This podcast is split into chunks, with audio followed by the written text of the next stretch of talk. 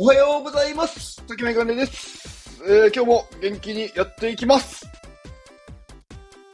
昨日ですね、CTEC2022、2022っていうイベントに参加してきました。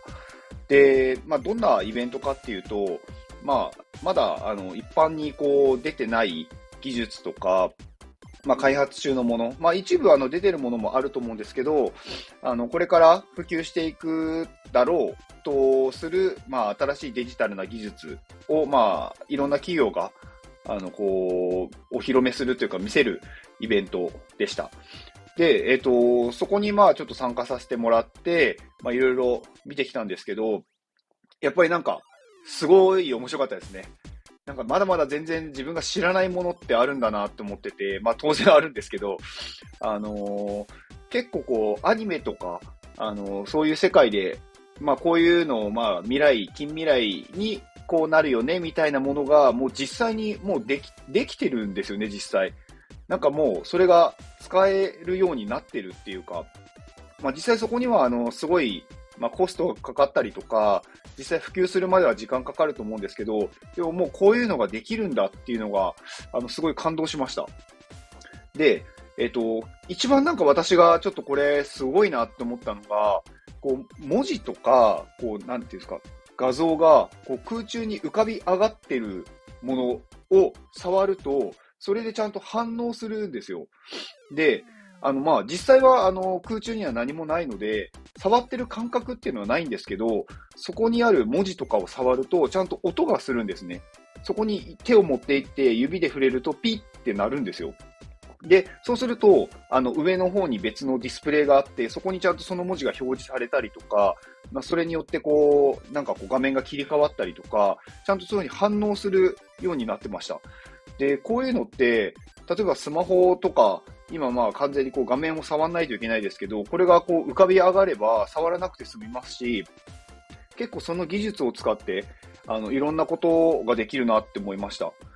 まあこれもうちょっと早く来てれば、コロナの時代、あのまあもうコロナちょっと収束に向かってますけど、コロナがまだ全然こう、すごい流行ってた頃は、みんなやっぱりどこも触りたくないっていう感じだったと思うんですよ。で、この技術使えば、例えばエレベーターだったりとか、あのー何か、こう、外の入り口のところとか、そういうのをボタンで押す場合に、これが浮かび上がってきて、こう空中で触ればいいので、触らなくて済むんですよ。そうすると、まあ、より、あの、感染防止につながるなって思いました。まあ、これから、まあ、いろんな、あの、技術が発達してきて、まあ、この感染防止のものもはあのどんどん普及していくと思うんですけど、まあ、それ以外にもなんかいろんなことに使えるんじゃないかなと思って、すごい未来を感じた場所でした。あと面白かったのは、あのーメタ、なんとか、あのーなんかこう、VR ゴーグルをつけてやるやつなんですけど、まあそれ私使ったことなかったんですけど、初めて昨日使いました。まあそこにあったんで、あったんでというかそこで体験できたんで、でそれを使ってみました。そしたら、なんか、すごいですね。ちゃんとこう、上を向いたら上になりますし、こう、覗き込むみたいな動作をすると、ちゃんと覗き込む感じになるんですよ。だから本当に体の動きに合わせて、しっかりこう、なんていうんですか、中の空間がそういう風に動くのは、なんか本当に現実と変わらないなって思いました。で、まあ、それに、あ、それにっていうか、そのゴーグルをつけて、えーなんかあのー遊園地にあるようなアトラクションみたいな形で、こう、椅子とかが、こう、ぐるぐる回るやつ。あの、ぐるぐるってこう、横とかじゃなくて、完全にこう、逆さまになるっていうんですかね。なんかこう、ジェットコースターみたいな感じで逆さまになったりとか、こう、後ろに倒れたりとか、するやつに乗ってきました。えーあれめちゃめちゃ面白かったですね。なんかもう途中からなんか声出しちゃったりとか、なんか笑いが、なんかこう抑えられなくて、なんかすごい笑っちゃったりしたんですけど、でもああいうのはゲームセンテゲームセンターにあったらめちゃくちゃ人気出るだろうなって思いましたね。なんか本当にすごい、なんか子供は特におもし、まあ楽しめるでしょうし、大人でもなんかすごい楽しいなって思いましたもん。本当にああいうのが一般に普及してみんなが使うようになったら、もっとなんかこう、エンタメの世界とか、やっぱりこういういろんな技術が発達している世界では、あのーすごいエンタメってまだまだ可能性があるなって思いました。で、昨日そこに行った時に、なんかこう、私初めて知ったんですけど、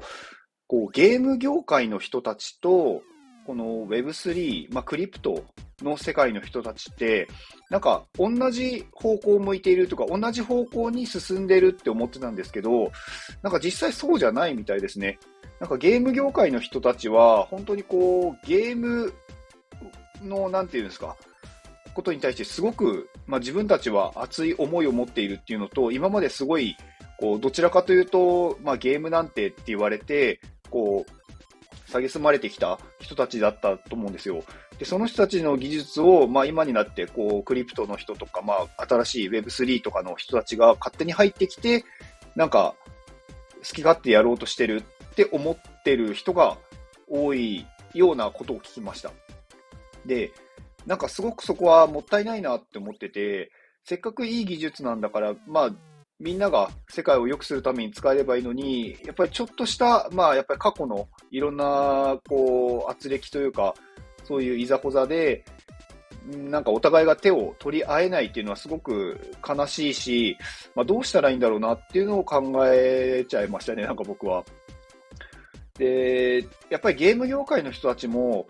別になんかすごい、なんだろうな、Web3 とかクリプトの世界の人たちが全員悪い人だと思ってないと思うんですよ。ただ今まで、なんか、そういう雑に扱ってきたのに、なんか今になって急に手のひら返すなよっていうところ、まあ筋は通ってないだろうみたいなところがすごく苛立ってると思うんですね。なので、まあ、なかなか難しいとは思うんですけど、やっぱり Web3 とかクリプトの人たちは、まあ、こういう技術ってやっぱりゲームの世界とかアニメの世界からすごい広がってきてはいると思うので、そういう人たちに対しても、うん、なんて言うんだろうな、こう、尊敬の念というか、やっぱり感謝とかを持ちながら、まあ、扱うと、まあ、そういうのがいつか伝わるんだろうなとは思うんですね。